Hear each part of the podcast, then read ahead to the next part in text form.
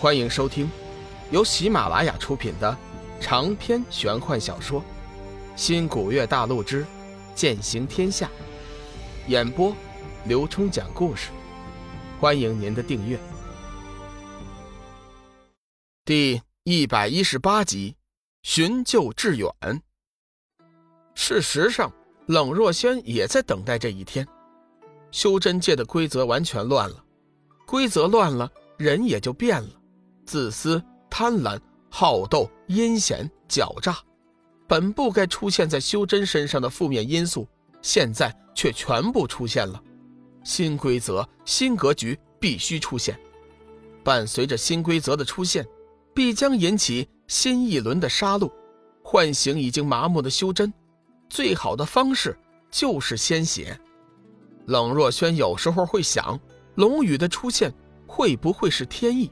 或许他就是上天派来缔造修真新规则的救星。或许不久的将来，他就能代替那位英雄完成他没有完成的事情。为此，冷若轩将不遗余力地维护龙宇，维护他的女人，直到他成功的那一天。龙宇的一壶酒还没喝完。紫云真人就打听到了大梵寺和鬼门的住所。小雨，你是先去大梵寺呢，还是去鬼门呢？紫云真人抓起酒壶，猛灌一口，问道。龙宇稍微想了一下，嗯，先去大梵寺看看吧。好，大梵寺就在小镇唯一一家寺庙暂住着，空明大师还没有来呢。现在主事的是一名中年僧人。修佛之人最为注重修心，和道门修真相比，他们才是真正的淡泊名利之人。这次前来神火镇，大梵寺并不像玄清门那样霸道，强行占据了神火镇最好的位置。人家只是栖身在了一座规模很小的破庙。紫云真人和龙宇的到来引起了大梵寺的重视。先前已经传出，两人是天涯海阁的人。大梵寺在灵海的负责人法号慧能，是致远的三师兄，一身修为也是不弱，平时办事也极为细心，这才被空明大师委以重任。为了表示对两人的重视，他特意吩咐了现场的大梵寺庙弟子以掌教之礼相迎。事实上，以紫云真人的真实身份，确实能够受得此礼。眼见两人进来。慧能急忙迎上前，施礼道：“两位高人大驾光临，贫僧惶恐。”龙宇正色道：“请大师里面问话。”说着便自行进了佛堂。慧能不敢怠慢，急忙遣散弟子，自己一人跟了进去。请问大师如何称呼？是否知道贵寺的智远小师傅啊？龙宇心中着急，直接进入了主题。慧能大师先是一愣，随即急忙回答：“贫僧法号慧能，志远是师尊的关门弟子，也是贫僧的小师弟。”慧能大师以为天涯海阁此番来人，定是劝说自己放弃九天神器，谁知道高人张口就问到了小师弟。说起小师弟，慧能大师不禁有点可惜。志远是难得一见的佛门天才，天为空明大师的关门弟子，众人都看得出来，空明大师是有意要将衣钵传于他的，谁知道却招来无妄之灾。现在人虽然清醒了，一身修为却是废了，真是憾事，天大的憾事。龙宇发现慧能脸色有异，心中一惊，急忙问道。志远小师傅的伤势可好啊？慧能大师心头一颤，高人就是高人，天涯海阁的人确实是神仙，连志远受伤的事情都知道的一清二楚，请高人救我的小师弟呀！慧能和尚也不算笨，如今高人在前，而且主动提到志远，莫不是和志远有救？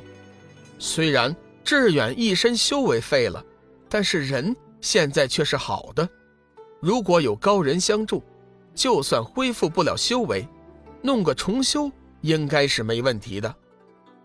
志远为人乖巧，平日里和诸位师兄关系也交好，如今有机会，慧能自然不会放过。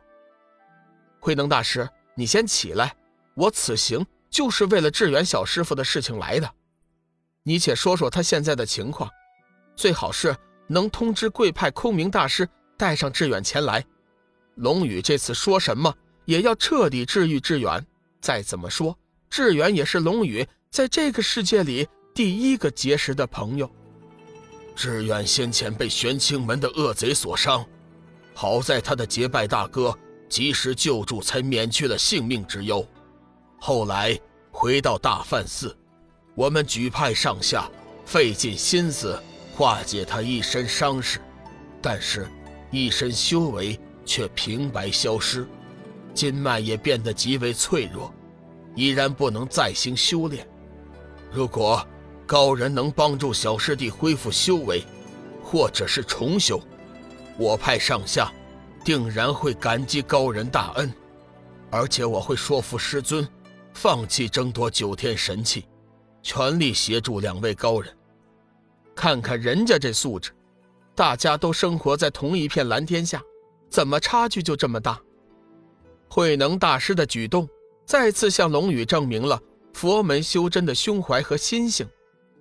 佛门修真重在修心，道门修真重在修身。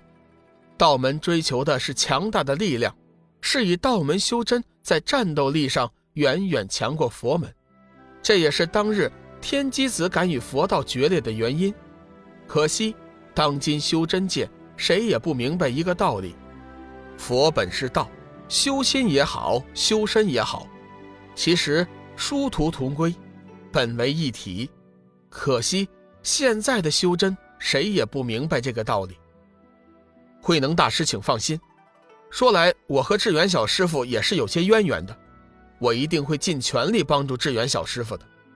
至于九天神器，你们大可不必要放弃。神器通灵，有德者居之，全凭缘分，无需强求。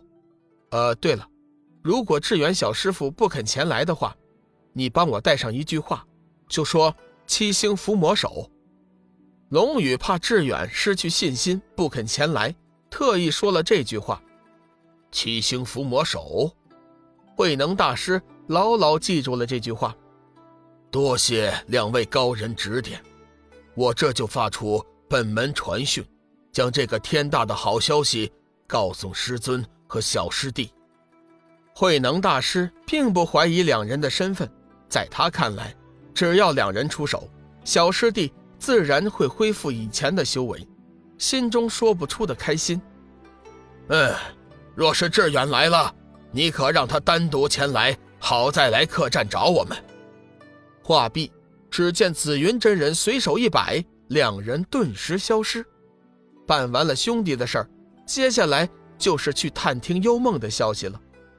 事前，紫云真人已经打听到鬼门有部分弟子在本镇的义庄驻扎，因为两人特殊的身份，鬼门弟子也是丝毫不敢怠慢，恭敬的。